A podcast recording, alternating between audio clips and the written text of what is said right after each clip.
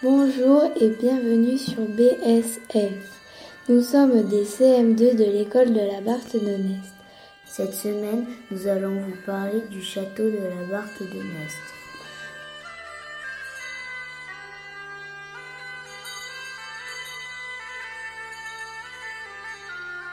Le château est situé au pied des montagnes pyrénéennes dans le sud-ouest la France, sur le rebord d'une terrasse de la vallée de la Neste. Du château, on a une belle vue sur la vallée de la Neste, la chapelle de Mours, les ruines du château de Montousset situé sur un petit mont de l'autre côté de la vallée, et bien sûr les montagnes.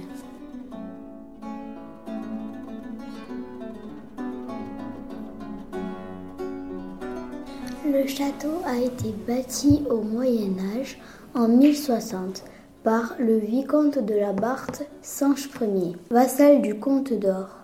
À l'époque, le comte de la vallée d'Or était Sanche de Navarre et d'Aragon.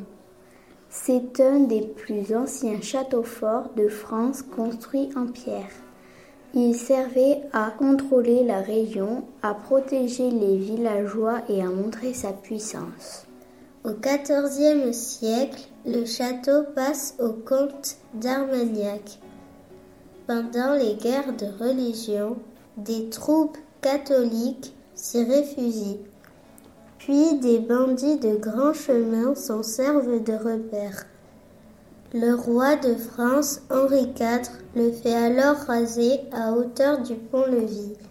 Ces pierres ont resservi pour la construction des maisons aux alentours.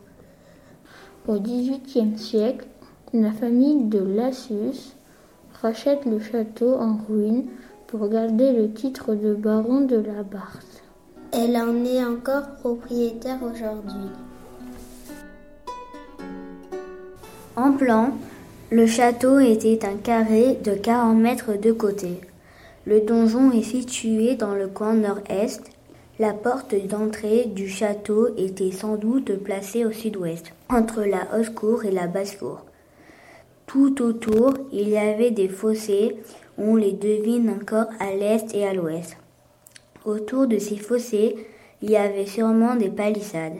Le donjon mesurait plus de 30 mètres de hauteur et une quinzaine de mètres de large. Au sommet, il portait des machicoulis.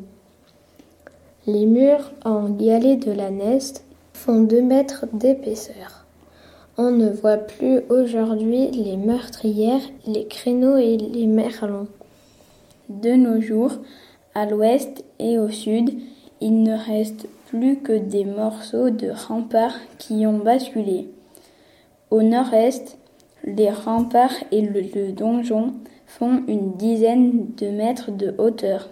On aperçoit encore la porte du donjon à 8 mètres de haut, qu'il fallait sans doute atteindre avec une échelle.